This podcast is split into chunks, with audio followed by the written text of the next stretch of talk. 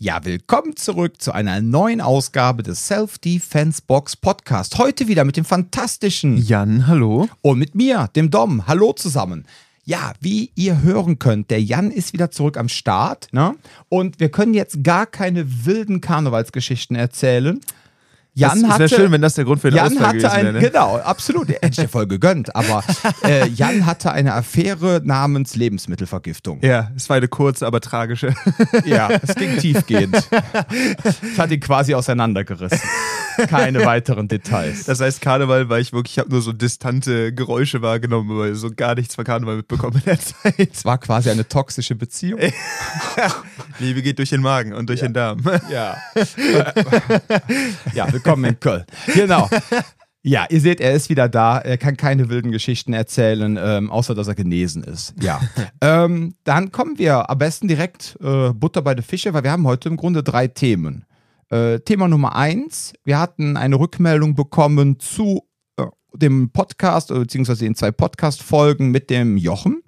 Dann hatten, wollen wir ganz kurz mal auf das Thema mit den Kölner Kriminalstatistiken eingehen, beziehungsweise der Statistik, die jetzt gerade rausgekommen ist. Dom hat da ein Hühnchen zu rupfen. Ja, da ist Hühnchen zu rupfen, aber ich merke gerade, wie so äh, der Durchschnittskölner, der die einschlägige Tagespresse liest, ja, auf einmal ganz nervös wird was den Anstieg der Kriminalzahlen anbetrifft. Und ich wollte da ein bisschen mit dem Jan gemeinsam beruhigen. Ne? Ja, und dann zum Schluss haben wir dann eigentlich das eigentliche Hauptthema ähm, mit Jan. Das war Jans Wunsch und zwar das Thema, warum es sich im Grunde lohnt zu wehren und dass man halt nicht nur hinhalten sollte. Ja, Ja, ist jetzt ein bisschen kurz gefasst, aber kommen wir gleich ja genau, zu. da kommen wir genau. Ich wollte ein bisschen anteasern. Ne? Vor allem toxische Beziehung, einfach nur hinhalten. Ne? Also, Komm, genau. fa- fangen wir mit dem Jochen-Thema an. Fangen wir mit dem Jochen-Thema an. Genau, ich bin ähm, von einem äh, Berufssoldaten gefragt worden, der unseren Podcast gehört hat, äh, ja, indirekt, ob ich was dagegen hätte, wenn Soldaten quasi Kraftmager unterrichten. Ähm, nö. Hab ich meine, nicht. unser Head Instructor ist doch auch Nein, irgendwie es- affiliated. pass auf, es das ging ist ja So darum- ein bisschen, oder? Ähm, nein, wir, es ging darum, äh, wir, Jochen und ich haben quasi genau das moniert, was du und ich und all unser Trainerteam auch immer so stört. Im Grunde, wenn äh, vor allem insbesondere, also insbesondere wenn Zivilisten auf Military Instructor machen, ja, und können noch nicht mal äh, eine Software durchladen. Ähm, aber dann auf diesen Military-Kram rumpochen und Pistolenentwaffnung etc. Und ähm, dass das albern ist. Ne? Wir ja, haben nicht der gesagt, Umkehrschluss ist aber auch problematisch, das muss man dabei auch sagen, weil genau wie wir da schon mal drüber gesprochen haben, selbst jemand, der ein Profiboxer ist, ist nicht unbedingt ein guter, äh, guter Coach. Und genauso haben wir dasselbe Problem auch in diesem ganzen Militärbereich, dass erstens musst du halt dich immer fragen, ist der ähm, ist die Sphäre, in der quasi unterrichtet wird, überhaupt relevant für den Endkunden? Also, was bekommst jetzt? du, genau, bekommst du deine Erfahrung, die du möglicherweise gemacht hast, Mhm. heruntergebrochen für den Endkunden, auch wenn du ein Soldat bist Einmal oder ein das. Polizist oder was auch immer. Genau, einmal das, also äh, kann ich das, was, was dann überhaupt für dich relevant ist, Mhm. auch gut erklären. Das ist noch ein weiterer Punkt, aber auch so, wie gesagt, was bringt es mir, wenn ich quasi äh, mich damit brüste, okay, ich habe auf 400 Meter neutralisieren gelernt und jetzt will ich damit, jetzt sage ich so, ah, ich kann mich außerdem prügeln. Das, das ist nicht das, dasselbe Ding. Nur weil jemand in der Lage ist, quasi, ähm, äh, nur weil jemand eine militärische Ausbildung hat, heißt es nicht, dass es ein kompetenter nah äh, Nahkampftrainer oder auch Nahkämpfer ist. Und das da- ist wichtig zu verstehen. Richtig. Und ob er das dann auch noch, selbst, selbst- wenn er das genau, ist, ob er das das dann wieder auf den Zivilisten übertragen kann. Im Grunde, meine Lieben da draußen, ist es mit mir, ähm, mit dem Deeskalationstrainer für Behörden ja ähnlich. Natürlich habe ich gelernt, wie so Menschen funktionieren, wie man so Gesprächsführung aufbaut, etc.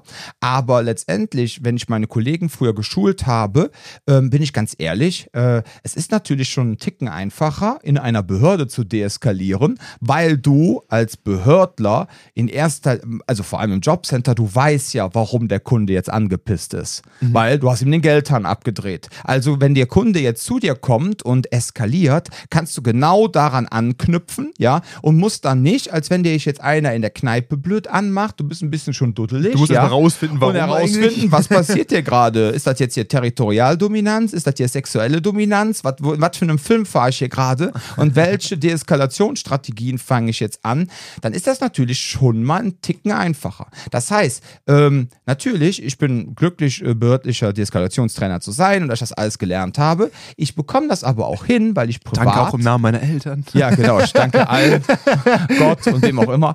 Ähm, nein, aber ich krieg das halt auch runtergebrochen für Zivilisten, weil ich halt privat auch sehr gerne rede, ja, und da auch schon mal ein oder ein anderes Mal in eine Situation gekommen bin, wo ich mich dann um, ja, um Kopf und Kragen geredet habe, aber im positiven Kontext. Ich bin dann aus der Nummer rausgekommen, weil ich so ein Quatschbär bin. So, und diese Strategien kombiniert mit den professionellen Strategien, die ich in meinen Behörden, in meinem Deeskalationstrainerausbildung gemacht habe, plus Dinge, die man gelesen hat, plus Dinge, die man ausprobiert hat, zack, ist man dann der Meinung, oder ich bin der Meinung, dass ich das jetzt sehr gut Zivilisten weitergeben kann. Und wenn jetzt äh, irgendwelche Soldaten, Polizisten das auch so herunterbrechen können, super, ja. Also wie gesagt, es, es ging mir aber in erster Linie gar nicht darum, dass ähm, Soldaten grundsätzlich, um Soldaten an sich oder Polizisten, die es wirklich sind, sondern wir haben uns halt über diese ganzen äh, Typen lustig gemacht, äh, die in irgendwelchen Tarnhosen, ja, und irgendwelchen äh, Tactical-Sachen rumlaufen, obwohl sie, äh, keine Ahnung, äh, Ersatzdienst geleistet haben, was vollkommen in Ordnung ist,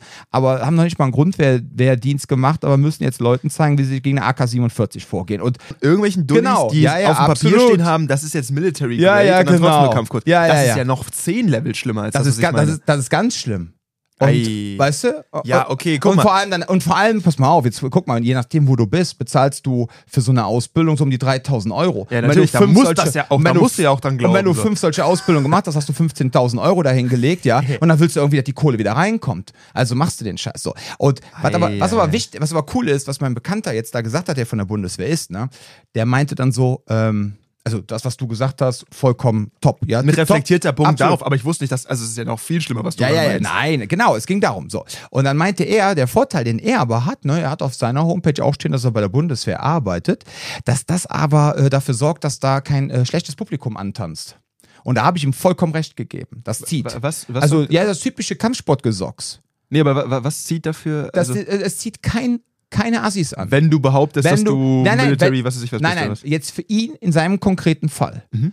Er sieht es schon als Vorteil anzugeben, dass man bei einer Behörde oder beim Militär oder so arbeitet, aber nicht um das jetzt unbedingt auszuschlachten und zu suggerieren, deswegen bin ich der Geilste für dich, sondern er meinte, das Coole ist, es kommt kein Gesocks. Dieses typische Kampfsportgesocks kommt nicht. Ja, was man so in diesen typischen, weißt du, was du, ich meine, brauche ich dir zu erklären, was ich meine. Ich würde ja? die jetzt lieber So. Ballerbrüder nennen, aber das ist eine andere. Ja, zum Teil ist es auch hier Socks. So. Und ähm, der Punkt ist einfach der, äh, wir haben das ja bei uns auch so gemacht. Auf unserer Homepage steht ja auch, wer äh, Polizist, Bundespolizist, äh, arbeitet, für, arbeitet fürs Land, arbeitet für die, was weiß ich, äh, Deeskalationstrainer, Jobcenter. Und da haben wir ja auch gemerkt, in den letzten fünfeinhalb Jahren ging es, äh, haben wir hier nie schlechte Leute bekommen. Also nie Leute, wo wir sagen, die wollen wir nicht haben. Weil ich glaube, das ganze Volk fühlt sich auch dann direkt abgesch so, wie soll ich sagen, äh, abgeschreckt. Und ich habe mal von jemandem aus dem erlebnisorientierten Fußball, ja, den ich kenne, Abenteuerfuß. Richtig. Da habe ich mal mit dem, nein, nein, ich habe mal mit dem gesprochen, meinst du, pass auf, ich will keine Gruppierungen bei mir haben, ja. Ich will ganz normale Leute trainieren, aber ähm, so dieses Thema Selbstschutz, ja, äh, ist das eigentlich für euch nicht relevant? Und dann meint er so, ja, er hat mal mit seinem Capo gesprochen, ja, und meint so, hier, äh, Self-Defense-Box, ne, sollen wir da nicht mal ein Seminar mitmachen oder so, ne? Wie gesagt, ihr Lieben da draußen, ich möchte das gar nicht. Egal in welcher Form, ich will hier keine Gruppierungen haben, weil, äh, wenn du das einmal hast und das spricht sich rum, hast du einen Ruf weg. Und das möchte Dann ich nicht kippt der Laden so dann ein kippt bisschen. das so ein bisschen. Ne? Lange Rede, kurzer Sinn. Hat sein Capo gesagt, vergiss es, da sind zu viel Bullen. Das reicht schon, wenn wir uns am Wochenende mit denen ballern. Und ich dachte nur so, siehst du, genau, super. Und genau da habe ich einfach keinen Bock drauf. So, daran sieht man ja, die Personen haben sich schon mit uns auseinandergesetzt, ja, gucken auf unsere Homepage, gucken sich das Ganze an und sehen dann so, ah, arbeitet beim Land NRW, ah, ist da, ist hier, ist da. Natürlich würden, auch als ich früher im öffentlichen Dienst war und noch im Jobcenter, habe ich natürlich niemals meine Möglichkeiten, auf irgendwelche Datenbanken zurückzugreifen und Personen zu checken, ne, ob die im Bezug sind und so, habe ich natürlich nie gemacht. Aber die Menschen haben da so schon komische Vorstellungen, ne, manchmal. So nach dem Motto, boah, da brauchst du nicht hinzugehen, ne, dann weil der arbeitet im Jobcenter. Wir haben ja mal auf einer Weihnachtsfeier, ich glaube 2016, haben wir alle zusammen gesessen. Und Alle zusammen heißt jetzt von die der. ganzen Trainer. äh, okay. Und dann habe ich gesagt, wisst ihr was? Wir haben ja hier voll den Kreislauf sitzen. Ne? Wir haben einmal mich hier sitzen, den Hartz IV. Sachbearbeiter, ich glaube, oder Damen- oder Arbeitsvermittler. Dann haben wir hier einen Sonderpädagogen sitzen mit Schwerpunkt Kinder, die bereits Ja, ja. straffällig geworden sind, ja. Dann haben wir hier einen sitzen, der arbeitet im Knast, ja. Und äh, wir haben dann nochmal hier einen Sozialarbeiter sitzen, der sich nachher drum kümmert, wenn sie wieder raus sind. Und gleichzeitig kommen sie ja dann auch wieder zu mir zum Hartz IV. Das heißt, wir haben hier so einen richtigen Kreislauf sitzen, ne? wo dann halt auch so Straftäter, den sie einmal durchlaufen. ähm, ach ja, und wir hatten sogar einen von der Bundespolizei da. Also wir hätten sogar noch einen von der Exekutive gehabt, der hätte verhaften dürfen. Ja. Den habe ich übrigens gar nicht kennengelernt, glaube ich. Nee, den haben sie nicht kennengelernt. Okay. Das war vor meiner Zeit. So, ihr Lieben, ich hoffe, Frage ausreichend beantwortet. Ja. Also, äh, ne, Genau, wir beiden haben Seiten. nichts Einmal, gegen Bundeswehrpolizisten und äh, wir haben nichts gegen Bundes... Äh, Kann man so gegen- zusammenfassen. Wir haben nichts gegen Gegen kompetente Soldaten. Trainer. Wir, Wir haben haben- nichts gegen kompetente Richtig. Trainer. So. Wir haben nichts gegen kompetente Menschen, die an der Stelle, wenn die- Leute, die sie unterrichten, wie soll ich sagen, ähm, dass sie dann in dem Augenblick auch wirklich kompetent sind. Ja. Ja. Und das ist egal, wo die herkommen. Ist ne? Das egal. ist so egal, ob die jetzt Ja. wie wir du kannst auch Türsteher sein und bist ein scheiß äh, Zivil-Selbstschutztrainer. Ja, absolut. Das ist ja das, was ich Eben, meine. Punkt. So, man kann Ja. entweder wie wir beide einfach, ne, man kann genauso gut aus irgendeiner Behörde. Es ist egal. Es geht am Ende des Tages darum, wie gut ist Ja. das Training, was jemand gibt. Absolut. So, Punkt. So, Punkt. Jetzt. Nächster Punkt. Äh, das hinter. versuchen wir jetzt etwas kürzer zu machen. Und zwar, die Kölner Polizei, also Land NRW, äh, Kölner Polizei hat die neueste Kriminalstatistik rausgehauen. Und jetzt sehe ich überall in den sozialen Medien, vor allem bei der lokalen Presse, dass das Ganze quasi explodiert ist. Ja. Jo. Erste Punkt Sache, Nummer die eins. wichtig ist. Genau. Es gibt eine Behörde, die tatsächlich dafür zuständig ist, solche Statistiken zu veröffentlichen. Das ist das BKA, das Bundeskriminalamt. Die ge- bringen jedes Stopp. Jahr. Die, das heißt aber nicht, dass die Kölner Polizei das nicht auch selber veröffentlichen Genau, genau, genau. Ja, aber jetzt kommt's, genau. Dom, Ja, genau. lass mich doch aussprechen. Ja, los geht's. Nein, also folgender Punkt. Ähm, diese Behörde hat einen, einen eigenen Bereich, der dafür zuständig ist, diese Kriminalstatistiken zu erheben und das auch differenziert genug zu tun. Das Problem ähm, bei, oder sagen wir mal so, die ist dieses Jahr für das letzte Jahr noch nicht rausgekommen, für 2022. Das wird seine Gründe haben. Das sage ich jetzt einfach mal so ganz Ja. blöd. Ähm, es gibt, hm, wie drücke ich das jetzt aus? Als ich musste ja in meinem Studium hier und da auch ein bisschen mit Statistiken rumschrauben. Und die Hast Stati- Statistikler so geschrieben? äh, wir haben das als Teil von einem Ah, Modul okay. gehabt, ja. Ähm, und ähm, jetzt gerade hier in, in äh, dem, was wir uns hier angeguckt haben von der Polizei Köln, ist es so, ähm, das Problem ist, dass die, ich sag mal, die Erklärung dessen, was hier aufgelistet ist, ist so dürftig, dass man keinerlei wirkliche Aussagen aus diesen Zahlen ziehen kann. Ja. Es ist, es ist nicht klar genug, ähm, ist jedes Delikt nur einmal aufgeführt oder, ne, da haben wir ja schon drüber Absolut. gesprochen, ne, so Geschichten wie Raub- und Körperverletzung, das ist dann zwei getrennte Dinge, kann das zusammengefasst werden, bla bla bla, steht nichts zu. Ein weiteres Problem, ähm, ja, warte mal, das ist, glaube ich, eher, red du mal drüber, das ist so, das ist, der, ich, dein, der, der, nächste Punkt ist nämlich der, ähm, wenn das Ganze zur Anzeige gebracht wird, im Grunde werden in diesen Statistiken ja nur die Anzeigen erfasst. Es findet nachher keinerlei Bereinigung statt. Ja, über tatsächliche Verurteilungen. Die sollen laut Fachpersonal, mit dem wir telefoniert haben, teilweise unter der Hälfte der Anzeigen liegen, die tatsächlichen Verurteilungen. Also das heißt, wenn du jetzt liest da draußen, äh, Gesamtkriminalität 141.164 Fälle, was es angeblich für 22 gewesen? Was angeblich für 22 gewesen ist, kann man womöglich davon ausgehen, dass davon bisschen weniger als die Hälfte dann auch tatsächlich zu einer Verurteilung geführt hat oder führen wird. Oder das Und- muss man noch nicht mal so, so klar auf den Punkt sagen, aber es heißt einfach, dass diese 141, äh, über 141.000 äh, Fälle nicht unbedingt bestell also es sind nicht unbedingt alles Fälle, die genauso.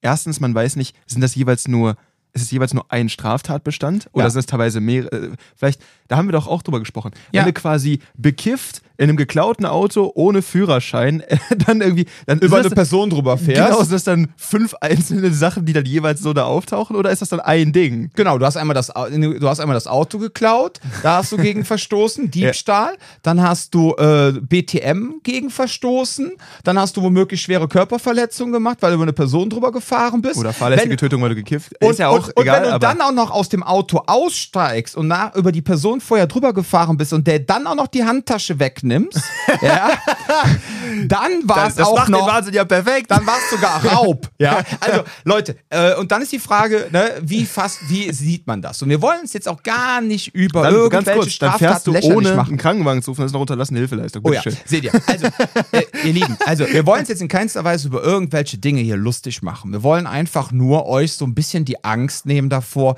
dass es nachher heißt, oh mein Gott, die Welt geht zugrunde. Ja. Ähm, A hat dann auch gestern mit der Person, mit der wir gesprochen haben, ähm, er hat auch gesagt, Leute, ihr müsst euch bitte 2018, 2019 angucken, ja. Und ähm, 2020 und 2021 kann man einfach nicht nehmen weil das typische soziale Leben ja nicht stattgefunden hat. Wir wissen alle warum und da gehen Jan und ich auch nicht mehr drauf ein. Ihr wisst es auch warum. Das heißt also, man müsste jetzt gucken, was ist 2018 passiert? Da hatten wir 137.000 Fälle auf und abgerundet.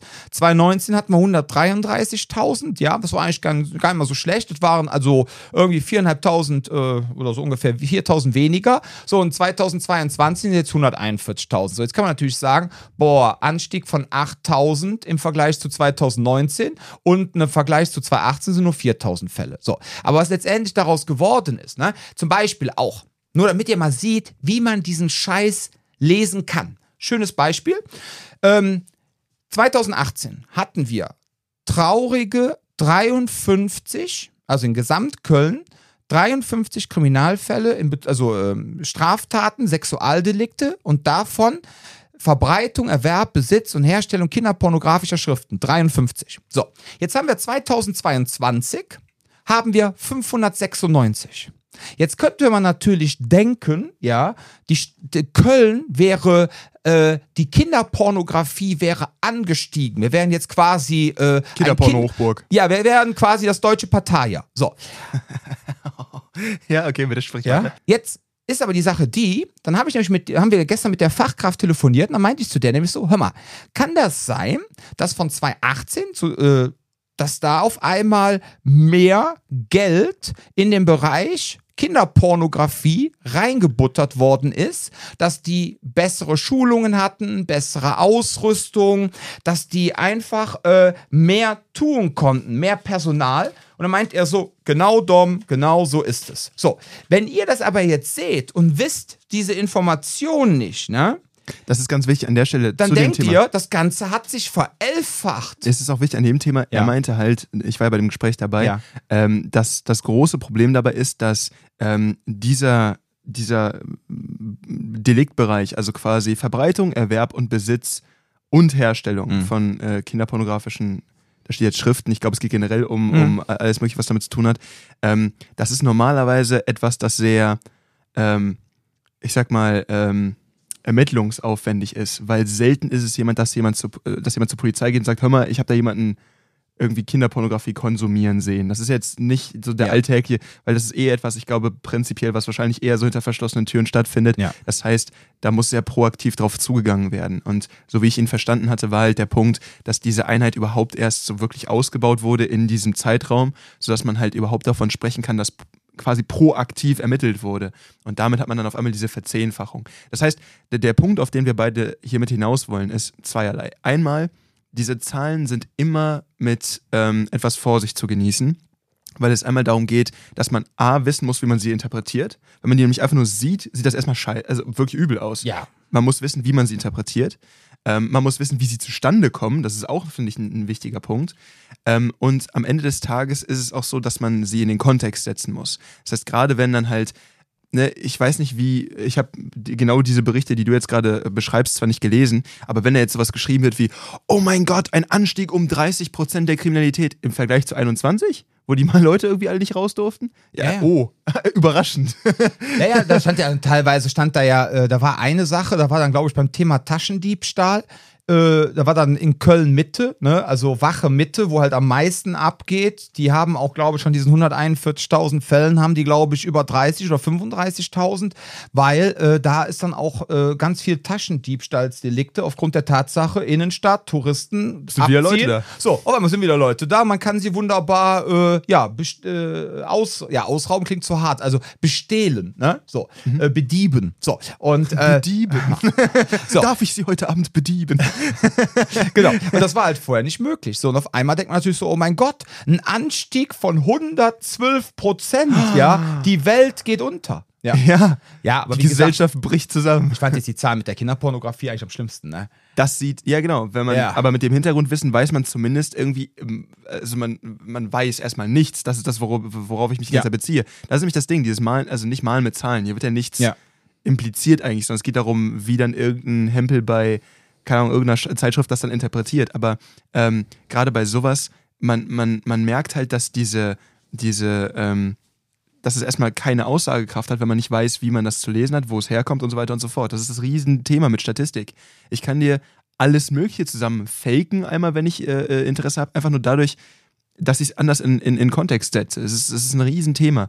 Äh, neben der Tatsache, dass dann, das ist generell bei Statistik noch ein Thema, wenn es ein Interesse daran gibt, ein gewisses Bild aufrechtzuerhalten, ne, sei es Drittmittelfinanzierung oder wie auch immer, dann ist es schon mal so, man kann mit gewissen Werten ein bisschen rumspielen, damit am Ende etwas rauskommt, das für dich einen gewissen Vorteil hegt. Das, ist, das nennt sich P-Hacking, wenn ich mit, mit äh, Werten rumspiele. Beispielsweise, gut, das wird jetzt hier nicht so relevant sein, aber sagen wir mal, ich möchte irgendein, keine Ahnung, ich möchte nachweisen, dass alle Leute, die äh, keine Ahnung, die Depeche Mode hören, auch gleichzeitig irgendwie die Grünen wählen oder sowas, ne? Irgendein, k- Ja, keine Ahnung, ne? okay.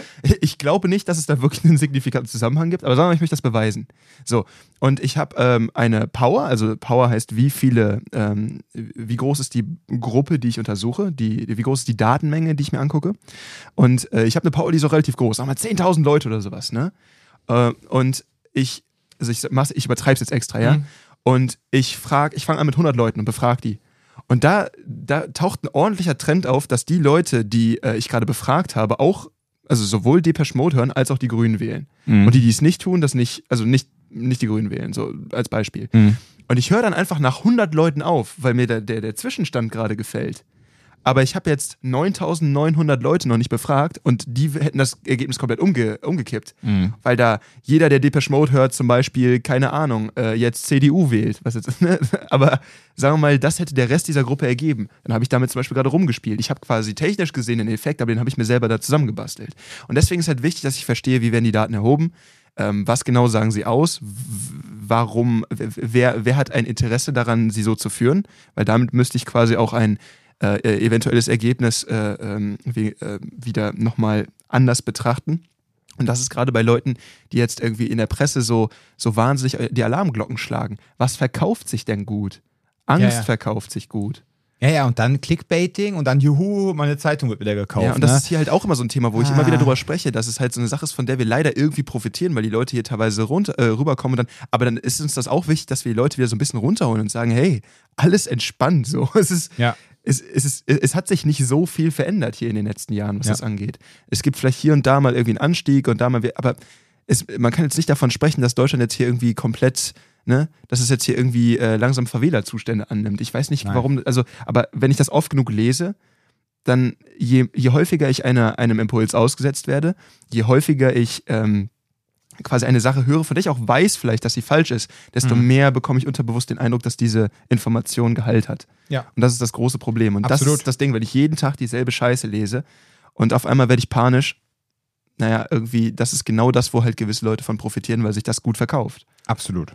So, deswegen, Leute, von uns der Tipp: äh, Wir werden uns nochmal, ähm, wenn die BKA-Statistik, die da deutlich, ne, ich habe da ja schon meine Meinung zu gesagt, wenn das rauskommt für das Jahr 2022, wenn wir uns da mit dem Alex nochmal zusammensetzen und das zusammen mal durchgehen, Mhm. damit wir da auch vielleicht einfach einen sauberen, besseren Blick drauf geben können. Ja. Vielleicht hilft euch das auch, wenn der Alex so ein bisschen erklärt, wie kommt sowas zustande, ähm, was genau wird da eigentlich besprochen oder äh, wie genau setzt sich sowas zusammen. Vielleicht hilft euch das dann auch und uns natürlich auch, aber in der Zukunft sowas dann vielleicht auch einfach reflektierter lesen zu Ja. können. Weil man vielleicht so gewisse Einblicke, da hatten wir ein, zwei Sachen, äh, beispielsweise mit dieser, äh, äh, ne, wo, wo, wo man einfach merkt, einfach nur, wenn der Alex erklärt, das sieht so aus, weil das, versteht man auf einmal, warum diese Statistik so aussieht. Ja, Und das ist Hintergrundwissen, das hat er zum Beispiel, das haben wir nicht unbedingt. Und deswegen wollen wir da ganz gerne jemanden reinziehen, der deutlich mehr Ahnung hat als wir, damit wir beiden Hempel dann nicht anfangen, irgendwie Polizeistatistik auseinander zu pflücken. Weil das Interessante ist vor allem, ich habe mir gestern mal diese äh, BKA-Statistik von 2021 angesehen, Mhm. ja, wo ja dann auch in Deutschland nicht so viel los war, ne, auch deutschlandweit nicht so viel los, aber egal. Alleine die Statistik vom BKA hat zwei oder drei Anlagen mit Definitionen und Erklärungen, die sind Wie das alleine gehört. jeweils schon so dick wie der komplette Bericht, die komplette Statistik der, Sta- der Polizei Köln. Ne? Also Das ähm, ist das, glaube ich, was viele Leute, die nicht in dem Bereich drin sind, nicht verstehen. Ähm, Wissenschaft ist oft saulangweilig. Ja. sehr, sehr akribisch und einfach nur, das ist Ameisenfickerei, das Ganze. Es ist wirklich, wirklich nervig manchmal, aber nur so hast du da irgendwie einen, einen so einen Hauch von Chance, dass du da eine, eine, eine konsequente Nummer drin hast. Weil wenn du nicht so arbeitest, dann passiert genau das. Man weiß nicht, ob man sich auf dasselbe bezieht. Ähm, es können, also wenn ich das nicht so akribisch tue, dann, sind, dann ist das Ganze deutlich, deutlich anfälliger für falsche Interpretation. Ja, Aber es geht darum, irgendwie einen Stand. Ich meine, das ist das, was du im Grundstudium von jedem wissenschaftlichen Studium tust. Du lernst erstmal die Dinger so zu lesen, wie sie gemeint sind. Hm. Und deswegen, so ein Grundstudium in den meisten Wissenschaften ist auch ist ein bisschen äh, unereignisvoll, weil es, es geht die ganze Zeit nur darum, okay, wie lese ich, ne? So, Ja, du hast ja dieses, du hast- du hast ja eine Einführung immer wissenschaftliches Arbeiten. Absolut. Haben sie alle. das musst Also, du immer machen. Den Kurs hat jeder. wissenschaftliches Arbeiten. Und dann schreibst du. die Mediziner. Was? Ich wusste, ich wusste das bis vor kurzem nicht. Mediziner haben auch keine Statistikvorlesungen in ihrem Studium. Ja, das, das hast du ja letztes Mal schon drauf rumgehackt, aber die haben keine Vorlesung, keinen Kurs zum nicht. Thema wissenschaftliches Arbeiten. das weiß ich nicht. Das müsstest Okay. du mit, mit der Medizin erklären. Ja. Wir müssen ja bald noch einen Mediziner äh, extra mal einladen und deine ganzen Fake News Um hier zu meine widerlegen. Anschuldigungen Ja, diese ganzen wilden Thesen. Nee, aber deswegen ist es Ja. halt super wichtig, dass man da einen sauberen Bezug zu herstellt, weil ähm, ganz ehrlich, wenn man nicht diese fünf Seiten Kontext hat, ne, dann passiert genau das. Ja, ja, absolut. Ich habe jetzt hier einfach irgendwie Zahlen stehen. Ich weiß Ja. nicht so ganz, was die jetzt bedeuten. Jeder kann die so, Mhm. es ist frei für alle, jeder kann die interpretieren, wer lustig ist. Aber die Kölner Polizei hat richtig schöne Tortendiagramme da reingemacht. Auf Das sieht jeden toll Fall. aus. Das ist das Excel-Massaker. ich glaube, man nennt es auch bei der Polizei Köln das Excel-Nam. ja. Genau, aber so viel, Ja. so viel dazu. Ich glaube, ich glaub, Aber, was ich an dieser Stelle sagen möchte, ähm, alle von der Kölner Polizei möchte ich meinen großen Dank für ihre fantastische Arbeit aussprechen. Ja, ich stehe voll und ganz hinter eurer Arbeit. Es geht Ich nicht darum, ein, dass wir die Kölner Nein, Polizei bashen Ich bin ein gerade. großer Freund der Kölner Polizei und wenn ich sehe, dass da 141.000 Anzeigen geschrieben worden sind, dann kommt in mir natürlich wieder der, der Verwaltungsmensch hoch, der sich einfach nur vorstellt, wie Menschen über das ganze Stadtgebiet verteilt sich mit 141.000 Anzeigen auseinandersetzen müssen. Und ich weiß noch aus meinen Jobcenter-Zeiten, dass zum Beispiel sich Kunden des Jobcenters ähm, sich gerne auch gegenseitig anzeigen wegen irgendwelchen Banalitäten. Ich weiß jetzt natürlich nicht, ja, äh, wie viel Prozent von diesen, ich sag mal, Anzeigen ohne ernsthaften Hintergrund jetzt diese 141.000 da ausmachen. Aber das muss man sich einfach mal vorstellen. Und dann bist du dann irgend so ein armer Beamtin, Beamter, was auch immer, und musst diese Scheiße annehmen, obwohl da gar nichts gewesen ist, ja. Und also wie gesagt, alle Polizist, Sternchen innen da draußen, ja.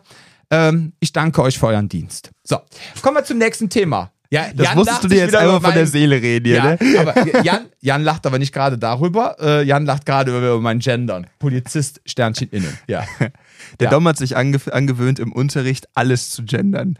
Und äh, letztens meinte er irgendwann so, und wenn da so ein Uschi oder ein Uscherich ankommt, und das ist einfach so der Moment, wo das, ich weiß noch, habe ich das erzählt? Dass Ich habe sogar Uscheres. Uscher, oh, oh mein Gott. Das habe ich dir von Ich bin meiner, Neologist. Hab ich dir das das ist mein? Hauptberuf. habe ich dir von der Zeit erzählt, als ich im Institut gearbeitet habe? Ja. und ich dann irgendwann äh, einen Rechtstext gendern musste. Also die haben ja quasi so ein, das war von einer Juristin, das waren irgendwie, es waren glaube ich 35 Seiten schon übelstes Beamtendeutsch. Ne? Das Mhm. ist so, so richtig, richtig böse, was die da schreiben. Also bei Juristen ist das nochmal, weil es war eine Bewertung einer, es ging am Ende des Tages um, wenn ich mit, ähm, mit Leuten ähm, Studien durchführe und es geht eigentlich um irgendeinen Sachzusammenhang, äh, es geht um neurologische Studien und ich untersuche das Hirn auf irgendwelche Aktivitäten. Äh, in, keine Ahnung, was passiert, wenn ich der Person das zeige. Und äh, bei dem äh, fMRT, das ich gerade mache, stellt sich irgendwie raus, da ist eine Struktur, das sieht irgendwie seltsam aus. Oh Scheiße, ich habe gerade einen Hirntumor gefunden. Obwohl es eigentlich um was ganz anderes geht. Dann ist das Problem jetzt, habe ich als Studienleiter eine Verpflichtung A, B, das Recht, C, ähm, überhaupt die Möglichkeit, der Person, die ich da gerade in was ganz anderem eigentlich in einen Versuchsaufbau eingebunden habe, darüber zu informieren, dass sie einen Hirntumor entwickelt oder einen hat. Weil das Problem ist, du hast nämlich das Problem von, äh, das ist ga- ganz tricky, dass du in Deutschland quasi das Anrecht auf, also dieses, die, quasi dieses, ähm, oh, ich weiß nicht mehr, wie das Ding hieß, aber du hast ein Anrecht darauf, Auf nicht, Hoffnung. genau, ein Anrecht darauf, nicht darüber informiert zu werden, sodass du quasi so lange noch ein entspanntes Leben führen kannst. Das, ist so eine, das war so eine ganz, ganz tricky Diskussion. Das fand ich, äh, das war in dem Ding, das war ein super spannender Sachverhalt Ja. in meinen Augen. So von wegen, darf ich, muss ich und kann ich überhaupt eine Person darüber informieren, dass ich gerade etwas gefunden habe, wonach sie gar nicht gefragt hat? Aber die, die Frage, die ich mir jetzt wieder stelle, ah, Philosophie am Morgen. Ähm, jetzt mal rein War ein Institut für theoretisch. Ethik, Medizinethik. Ja, ja, okay. Jetzt mal angenommen, die Person sieht, sieht das, hat aber, sieht, erkennt, dass da was nicht in Ordnung ist, Ja. kann aber gar nicht einschätzen, ist das jetzt gefährlich, ist es nicht, ja, Aha. und lässt das Ding laufen. Und wenn er es jetzt der Person gesagt hätte, die wäre am nächsten Tag zum Neurologen gegangen, der hätte direkt mal äh, das Ding ein bisschen intensiver untersucht und gesagt, pass auf, wir holen das Ding raus und danach können sie weiterleben. Mhm. Oder er sagt der Person es nicht und irgendwann ist das Ding so dick, dass nur noch Schädeldecke raus, Entlastung und irgendwann Ja. schläfst du ein. Das ist die andere Seite. Das ist genau der Punkt. Also persönlich, ja, das ist eine gute Frage. Das ist eine verdammt gute Frage. Und ich habe das auch gelesen, war so, scheiße, ich habe keine Antwort auf diese Frage. Ne? Das ist, also, und also ich persönlich, ich würde es der Person sagen.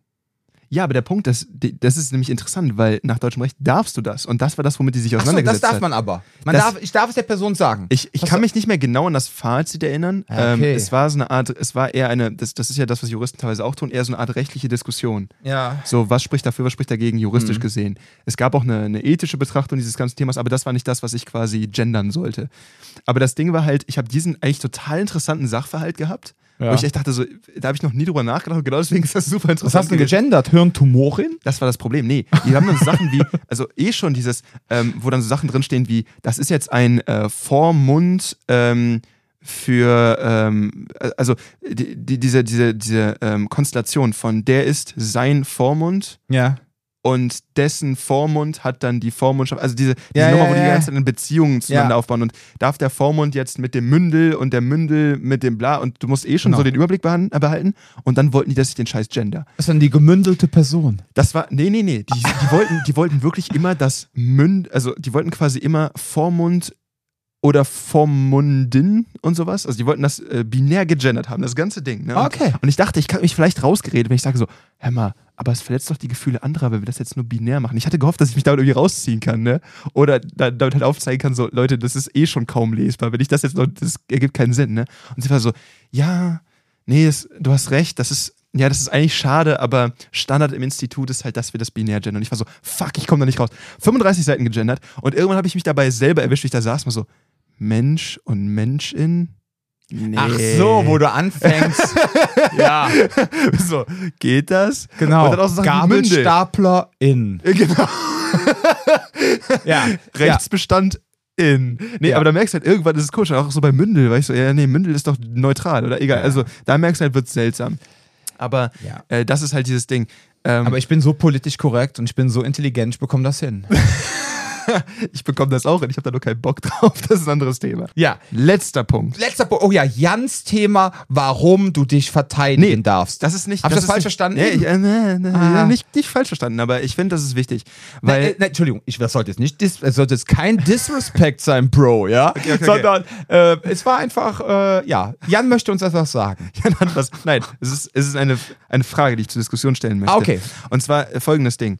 Ähm, ich habe das häufiger erlebt, wenn ich. Ähm, ich rede eigentlich kaum mit Leuten, die nicht in dieser Sphäre unterwegs sind. Dar, äh, Also in der Selbstschutzszene. Äh, genau, die hier irgendwie trainieren oder die Ja. Trainer sind oder wie auch immer, äh, rede ich eigentlich selten darüber, was ich beruflich mache. Weil- sich. Nö, überhaupt nicht. Aber ich merke immer, ich habe dann so viel zu erklären, dass es mir ein bisschen zu blöd ist. Weil es ist dann immer so ein bisschen so, ah, machst du Kampfsport? Ja, schon, aber auch nicht so ganz. Es ist irgendwie mehr Aber als hast, du das. auch, und- Entschuldigung, aber hast du auch schon mal festgestellt, dass wenn sie es dann kapiert haben, dass die dann teilweise richtig antriggerst und dann texten ja in den ganzen Abend zu und wollen wissen? Das gibt's Hör mal, auch. ich hatte mal die Situation, wie hättest du das gemacht? Und dann hatte ich mal Ja. die Situation und boah, und dann, ich habe mal einen hab- Selbstverteidigungskurs, macht man das immer noch so? Und du denkst Ich einfach beide, so, oh, krass. ja, ich habe so beide Extreme da erlebt. Ähm, Okay. Im Sinne von einmal quasi dieses, ähm, oh, du machst, du machst das und das, ne? Dann, oh, dann muss ich ja ganz vorsichtig sein, hahaha. Oder das Mm. andere Extrem von wegen, hey, du machst das, wofür braucht man denn sowas? Das ist und die dann total defensiv werden. Ich bin so, du, du hast mich gefragt, was ich beruflich tue. Ich habe es dir erklärt, das ist alles gut. So, ich wollte jetzt nicht irgendwie Ja. Ne, das ist ja alles in Ordnung, so, wir können ja trotzdem Freunde sein. So, ne? Ja. Aber das ist immer das Thema. Ich habe schon beides erlebt.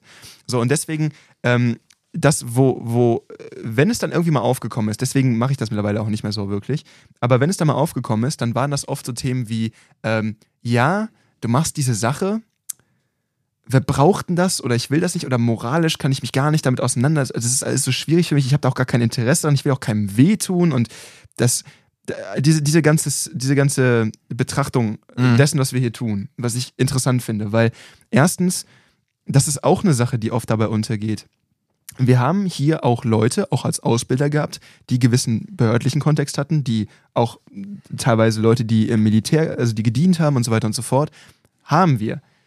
Wie aber vorhin am Anfang erklärt, heißt das nicht, dass wir jetzt anfangen mit coole, ja, wir sind jetzt hier alle irgendwie so Military bla und dann irgendwie auf die Idee kommen, Leuten zu erzählen, dass man hier irgendwie, dass Leute umnieten ja das Normalste auf der Welt ist. Und dass es ja voll cool sei. Und wir, das ist alles nichts, was hier in Wir irgendeiner machen ja keine. Gewaltromantik. Das ist der wi- wichtige Punkt dabei. Weil das habe ich auch immer wieder dieses Ding, dass du, wenn du mit Leuten redest, dass dann dieses Ding aufkommt von, die haben dann John Wick geguckt oder Ja, ne, ich, ja. Ich habe zum Beispiel jetzt ein äh, äh, quasi, äh, ich habe mir letztens ein neues Videospiel gekauft und habe das angefangen zu spielen und merke so, die Art und Weise, wie Gewalt darin dargestellt wird, ist super seltsam, weil es Was ist, ist das denn für eins? Äh, der, neu, der neue Watch Dogs Teil hier, Legion, der in London spielt. Ach so, ja. So, und ich dachte mir so, ich das Spielkonzept total cool, würde das einfach mal eine Runde anzocken, so hab, das, hab mir das mal angeguckt und merke halt so, okay, hat richtig Potenzial gehabt, aber ist wieder so typischer Ubisoft-Brei geworden, leider. Ne? So, und du guckst dir an, wie Gewalt da dargestellt wird.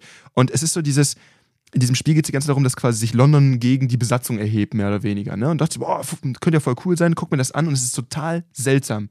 Weil es ist immer du gegen alle, aber ähm, das funktioniert immer. Das ist immer, ich weiß nicht, wie es anders aber darstellen du kannst doch auch die Charaktere wechseln, ne? Du kannst doch das die Leute du, du kannst jeden da quasi, genau, Ja, ja. genau. Aber das Interessante daran ist immer, dass du, äh, du, es ist immer ein gewaltsamer Akt, sich irgendwo zu befreien. Ich weiß nicht, ob es aufgefallen ist, das ist in allen Ubisoft-Spielen so.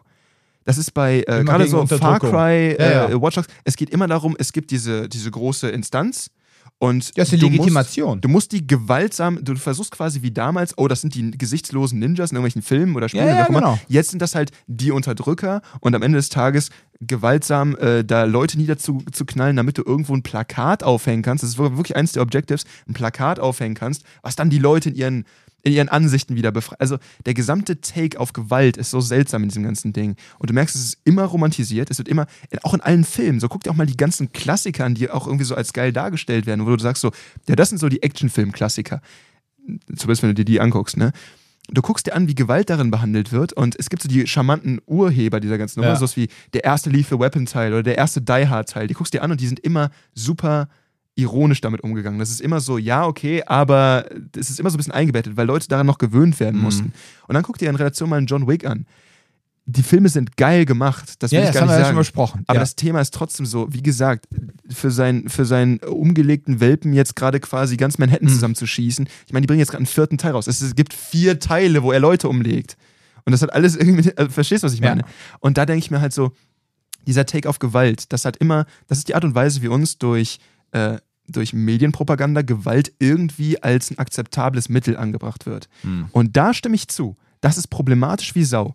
Weil einmal als Problemlöse-Strategie äh, nicht sonderlich sinnvoll das Ganze.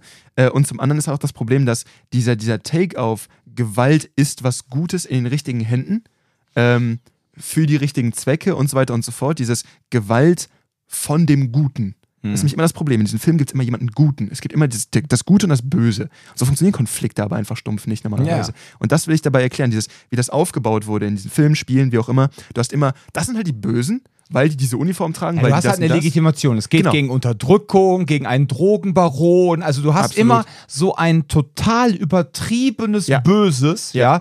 Das sind ja quasi alles Mini-Hitler, die die da immer Absolut. erschaffen. Ja. Absolut. Also vor allem die Far Cry-Titel. Es sind Titel. teilweise auch wirklich Hitler, ne? wenn du dir Indiana Jones anguckst, habe ich letztens den ersten Teil wieder gesehen. Da ist es ja wirklich, da sind Ja, ja, ja, da ist es ja sogar, genau. Und dann wird das einfach gerechtfertigt, das sind die Bösen, das sind Nazis, die dürfen umgebracht werden. Ja. Das sind jetzt Drogendealer, die dürfen umgebracht werden. Okay. Aber wie spannen wir jetzt den Bogen Komm zu der sofort Straße? Komm genau. ich sofort zu. Sehr gut. Das ist das Problem. Also du, du merkst, wie die meisten Leute mit Gewalt irgendwie konfrontiert werden, weil die wenigsten Leute haben wirklich Gewalterfahrungen, Mhm. die, ähm, die, die, was soll ich sagen, also die auch hier hinkommen, aber auch prinzipiell so in der breiten Masse würde ich sagen, dass viele Leute in Deutschland mittlerweile durch ein Leben durchkommen, bis in ihr Erwachsenenalter, wo sie mit Gewalt nie oder selten direkt konfrontiert werden. Mhm. Entweder weil sie es abbekommen oder weil sie es sehen. Es ist normalerweise irgendwie so, man streift das vielleicht mal. Das heißt, das ist eventuell die einzige Art und Weise, wie ich damit in Kon Kontakt komme.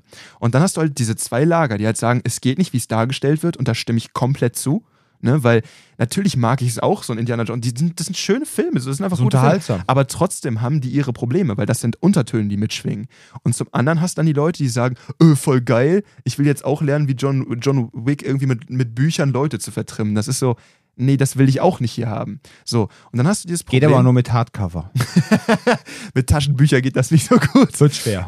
Habe ich gehört. So, aber dann, ähm, diese, das heißt, dieses Gewaltverherrlichende brauche ich, glaube ich, gar nicht weiter drüber sprechen. Ja. Das ist eine Sache, wo man sich, glaube ich, mal ein Wochenende mit sich in den Raum setzen sollte und drüber nachdenken sollte. Mhm. Als ich hier als Trainer angefangen habe, habe ich das wirklich intensiv gemacht. Dass ich drüber nachgedacht habe, was bringe ich hier bei, warum bringe ich es bei, wie will ich es beibringen. Mhm. Weil das sind wichtige Punkte, das sollte als Trainer drin sein. Wenn man nämlich einfach nur sagt, so geil Gewalt, problematisch wie Sau.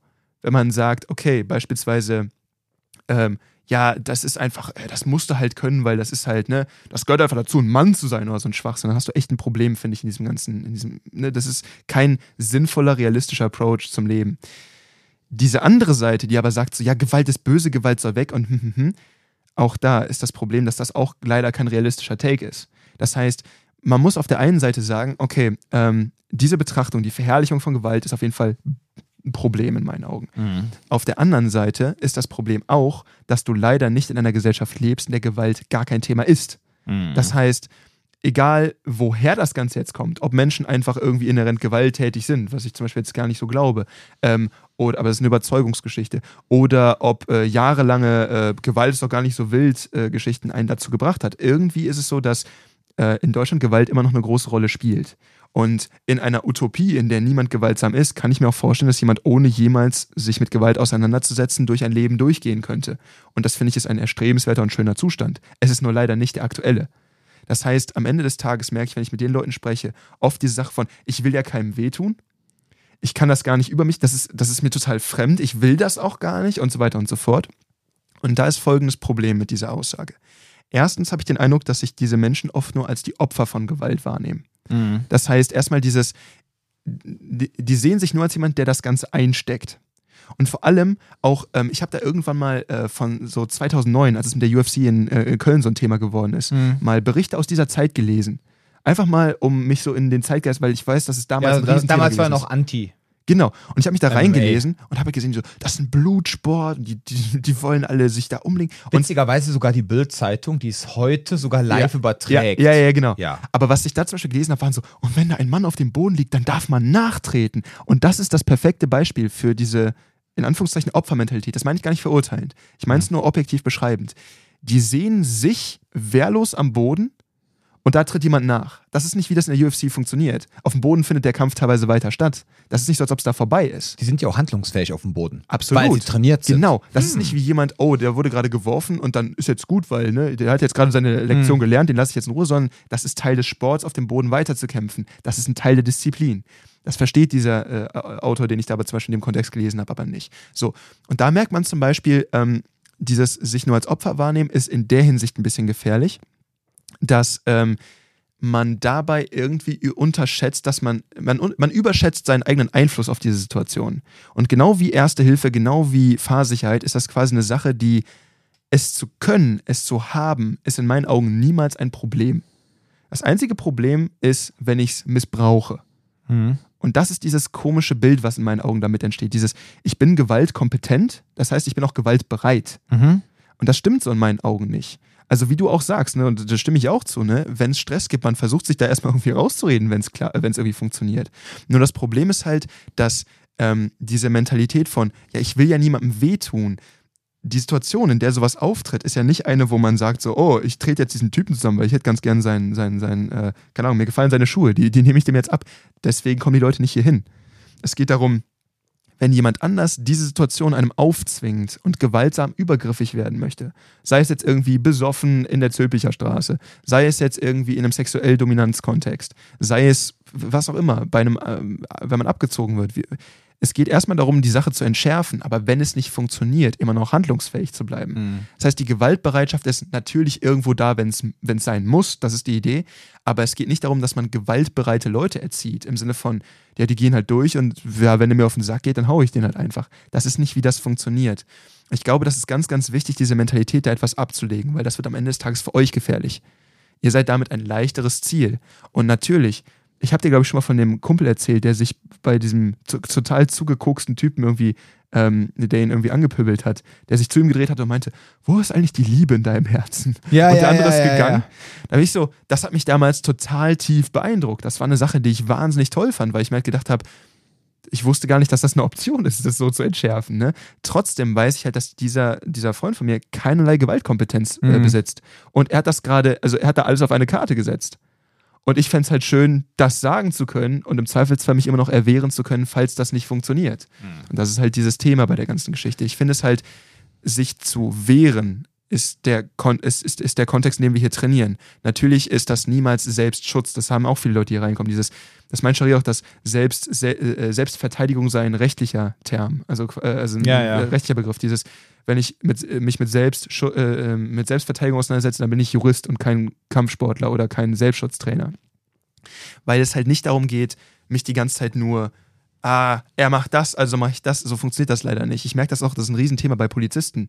So, wann, wann dürfen die welches Level an, ähm, an, an Gewalt anwenden, um jemanden quasi festzunehmen? Ne? Auch es war in Bonn, äh, äh, da wo ich früher gewohnt Es gibt ja habe. den Grundsatz der Verhältnismäßigkeit. Ja, aber Wann nur ist- bei der Polizei. Nein.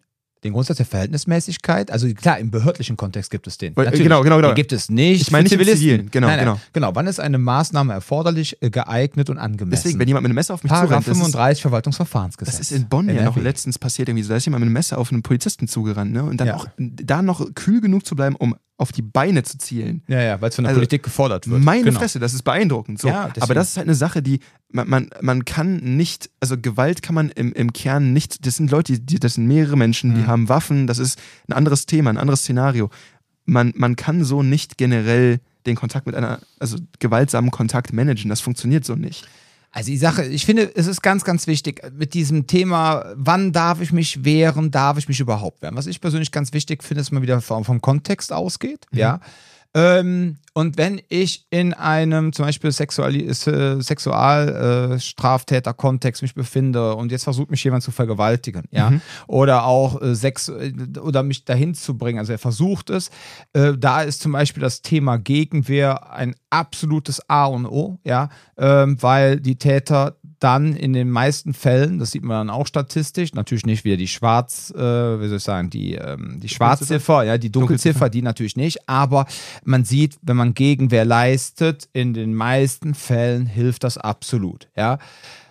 Manchmal gibt es dann aber auch Fälle, keine Ahnung, wenn man dann halt vom Rocker die Harley versehentlich umstößt und der wird mir jetzt blöd, ja, vielleicht schallert er mir eine, ja, aber es kommt nichts hinterher, sich dann vielleicht umzudrehen zu sagen, komm, den nehme ich mir jetzt mit, ja, war vielleicht ein bisschen tollpatschig, aber ich fange jetzt hier nicht an, ja. mich auf den Rocker einzuschlagen, weil ich der geile Kraft-Mager-Dude bin, sondern ich nehme das Ding jetzt einfach, ja, äh, sag, pass auf, tut mir leid, ja, ich habe nicht aufgepasst, vielleicht gibt er mir eine, ja, so, und dann zu sagen, pass auf, ey, komm, wir machen das versicherungstechnisch, was auch immer, ja, dann, dass man dann nicht anfängt, dann zu sagen, okay, ich bin Kraftmager und jetzt fange ich hier an, irgendwelche, mit irgendwelchen Rockern anzulegen, ja. Also, schon, also, ne, also dieses, das ist halt so dieser schmale Grat und es ist halt auch unglaublich, anspruchsvoll, das zu unterrichten und dafür gibt es auch oftmals einfach auch keine vernünftigen Ausbildungen. Ja. Und deswegen driftet auch vor allem oder ist die Selbstverteidigungsszene schon seit Jahren, ja, und vor allem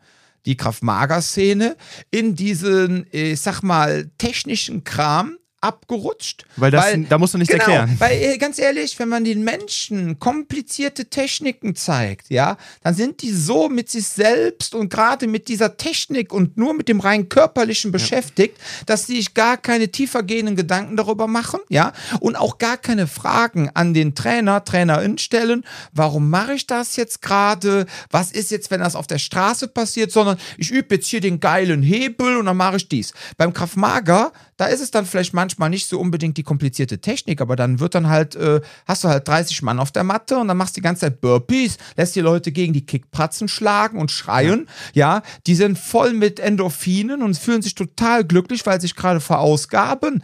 Äh, yeah, ich bin die Geilste, der Geilste, das Geilste.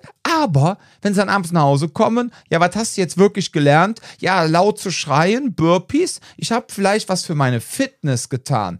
Aber ob ich jetzt wirklich auch was für meinen Selbstschutz im ja. Ganzen getan habe, ist die andere Frage. Das ist ne? das Thema. Das Ganze ist so, so. Das ist, boah, äh, also ganz ehrlich, das ist auch, ja. Entschuldigung, du darfst sofort antworten, aber das ist auch so ein Punkt, wo ich manchmal sage, boah, eigentlich bin ich mittlerweile, ich bin ja jetzt den Kram seit zehneinhalb Jahren. Ja, ich bin jetzt, nee, Quatsch, im März. Ich bin jetzt elf Jahre, bin ich äh, im Kraftmager unterwegs, in Combatives. Ich habe drei Kraftmager-Ausbildungen gemacht. Ich habe drei Combatives Instructor-Ausbildungen gemacht. Ich habe meine Deeskalationstrainer-Ausbildung gemacht. Ich habe hunderte Bücher gelesen. Ja. Und ich bin mittlerweile so an einem Punkt, wo ich mir denke, boah, eigentlich würde ich mir nur noch Fortbildung wünschen, wo es um Methodik und Didaktik geht und um das Thema, wie mache ich, wie schaffe ich es wirklich, Lieschen Müller und Max Mustermann methodisch und didaktisch so zu erreichen, dass ich sie auch wirklich sicherer mache. Ja, ja? ja. So jetzt schon wieder die hundertste Technik zu lernen und so weiter, ja, um Gottes Willen. Natürlich. Da finde find ich das so geil, wie ICCS und Senshido das angehen, weil das hat so viel, ja. du bist da so schnell mit sowas ja, absolut. Das ist Dieses, das ne? vermisst mich, das, was ich, das war nämlich mein Thema. Hatte ich auch schon erzählt. Ja. Das erste Mal, dass ich hier war, war ja Kontakt ja. Äh, mit der Box, war ja quasi dieses Senshido-Seminar zu, zu äh, Anti-Messer. Und da war es nämlich auch so, dass ich quasi, das, was ich vorher gemacht habe, war oft so realitätsfern oder wettkampforientiert, dass ich mir diese Fragen nie stellen musste, die ich mir jetzt in letzter Zeit dann gestellt habe. Dieses, ja. wann wann, warum, wofür mache ich das eigentlich? Wie weit bin ich bereit, da zu gehen? Was ist die Motivation dahinter? Wie mache ich das mit mir selber aus? Und dann kommst du mich genau an diesen Punkt. Es ist total wichtig, dass ich, einen, einen, dass ich mich das frage, wie, wie dieser, mh, hm, wie, wie ich das bewerten kann, was ich da gerade eigentlich tue. Und dieses, dieses reine Techniktraining, da, da, da wird man damit nicht konfrontiert. Und ich denke halt, das ist das, was, was am Ende des Tages wichtig bei der mhm. ganzen Geschichte ist. Dass ich einen sauren Bezug dazu bekomme, ähm, warum, wann und wie schütze ich mich. Ja. Und da gehört nämlich auch Prävention zu. Das ja, ist ja auch etwas, was wir hier machen. Ja. Das ist nämlich wichtig. Das ist alles auch ein Teil davon, Awareness-Training und so weiter und so fort. Das ist das, wo die Leute hier dann leider weniger Bock teilweise drauf haben, weil da kann man sich ja nicht so viel bewegen, aber es wird trotzdem immer wieder aufgefasst. Aber ich muss unsere Leute da auch in Schutz nehmen. Das ist mir letztens wieder bewusst geworden. Ja, ich meine, guck mal, äh, ich habe ja, bin ja jetzt seit äh, letzt, vorletztes Jahr November selbstständig und mache nur noch das, was mir gefällt. Ja. ich mal äh, mir die Welt. Außer das Thema Buchhaltung, das kotzt mich natürlich an, dieser ganze Papierscheiß. Aber letztendlich, ne, wenn du jetzt aber den ganzen Tag acht acht bis zehn Stunden konzentriert geistige Arbeit geleistet hast. Ja. Und ja, Ja, jetzt ja, kommst ja, du dann auf einmal abends in ein Selbstschutztraining Absolut. und jetzt macht dein Trainer auch noch so ein Psychofickerei, ja, mit Das stundenlanger Kommunikation. Ich kann das sehr gut verstehen, dass dann viele Menschen einfach sagen, ey Dom, bitte, ich will mich einfach nur noch bewegen. Ne? Deswegen haben wir das im Kalender drin, Ja. deswegen haben wir das in Seminaren untergebracht und machen es im Training. Wir sprechen es an, es Eben. wird immer wieder eingebracht, aber wir Ja. machen keine einzelnen Stunden dazu. Aber der, der, der springende Punkt, auf den ich damit Mhm. Wollte, ist halt, ähm, am Ende des Tages, ich sage das ganz bloß beim Messer, betone ich das immer sehr, sehr oft, aber auch generell bei allem anderen. Ähm, die, dieser Selbstschutzkomponente ist immer, es geht am Ende darum, dass ihr so wenig verletzt wie möglich aus einer Konfliktsituation rauskommt. Wenn ihr euch noch nicht mal ballern müsst, sind die Chancen super gut, dass ihr gar nicht verletzt werdet. Das Ja. heißt, das ist unser primäres Ziel. Aber dann geht es halt darum, es geht nicht darum, euch primär auf Gewalt zu drillen. Es geht darum, den Schaden an eurer Person zu minimieren. Das ist das, was wir hier im Endeffekt unterrichten. Das heißt, es geht immer darum, auch wenn ihr weglaufen könnt, rennt weg. All das sind Thema, die wir, Themen, die wir immer wieder aufgreifen. Wir sprechen darüber. Hm. Es ist wichtig. Es darf auch nicht so runtergemacht werden. Das war auch bei dir bei einer Übung in, in Belgien so. Da ging es dann um Messer und wie auch immer, ne? Und auf einmal bist du weggelaufen. Weil du genug Platz hattest. Weil das Ja, genau klar. das ist, Weil ich worum es geht. habe. Ja, ja, Weil es genau. ging so, ey, wenn du weg kannst, warum sollst du stehen und ja. bekämpfen? So, ne? Genau darum geht es. Und ich glaube, das ist etwas, was viele Leute, wenn ich das sage, was wir machen, deswegen sage ich auch mittlerweile nur noch Selbstschutz. Und Mhm. ich komme nicht mehr mit, ja, wir machen hier auch Kampfsport, wir machen auch das und dann, oh, ganz schlimm ist, wenn du Straßen-MMA sagst, dann ist direkt ganz, ne? Aber weil genau das etwas ist, was Leute, glaube ich, damit assoziieren, was wir hier tun, dass wir uns nur ballern. Das ist ein Teil davon. Du man muss halt irgendwie sich auch Absolut. damit arrangieren, was kann ich denn machen, um den Schaden an meiner Person zu minimieren, wenn Mhm. der andere sich nicht beschwichtigen lässt. Aber wir bleiben nicht bei, das ist nicht alles, was wir hier tun. Okay. Also, aber ich hoffe, das, das gibt so einen ganz guten Überblick darüber, was ich damit meine. Dieses, man muss sich damit auseinandersetzen. Einmal, warum mache ich das? Wofür Ja. auch als Trainer, das ist super wichtig. Hm. Aber eben auch für euch da draußen, gerade wenn ihr euch, wenn ihr da so ein bisschen vielleicht noch nicht so ganz wisst, so, hm, ist das wirklich was für mich? Es ist auf jeden Fall etwas, was ihr euch mal angeguckt haben solltet, um dann darüber überhaupt eine informierte Entscheidung treffen zu können. Ja. Das ist in, in meinen Augen wichtig. Und dann ist halt der Punkt, auch für die Leute, die vielleicht schon mal irgendwo waren, nur weil ihr in einem Laden gewesen seid und das vielleicht nicht so richtig, heißt es nicht, dass es prinzipiell etwas ist, wo ihr euch quasi vor Selbstschutz verschließen Mhm. solltet. Es muss kompetent von jemandem, der es verstanden hat, so beigebracht werden, dass ihr es auch versteht. Und dann ist das relevant für euch. Hm. Wenn das jetzt nur so, ich bin so cool und ihr wollt genauso cool sein wie ich, dann macht ihr das. Es gibt ja leider so viel in dieser Szene. Ja, ja. Dann, wir ist das schwierig. Ja, Ja, ja. Okay. jetzt habe ich mir das auch mal von der Seele geredet. Ja, wunderbar. Schick dir gleich eine Rechnung. 75 Euro. Ich stelle mir das Mikro einfach zu Hause, dann brauche ich dich gar nicht. Richtig den ganzen Tag. okay, ihr Lieben. Ich hoffe, euch hat die Folge heute auch wieder gefallen. Und äh, ja, wenn ihr Fragen habt, schreibt uns. Wir sind auch über, über Anregungen gespannt und über Fragen, die wir gerne beantworten. Und ja, ansonsten bleibt gesund, passt auf euch auf und Bis zum nächsten Mal.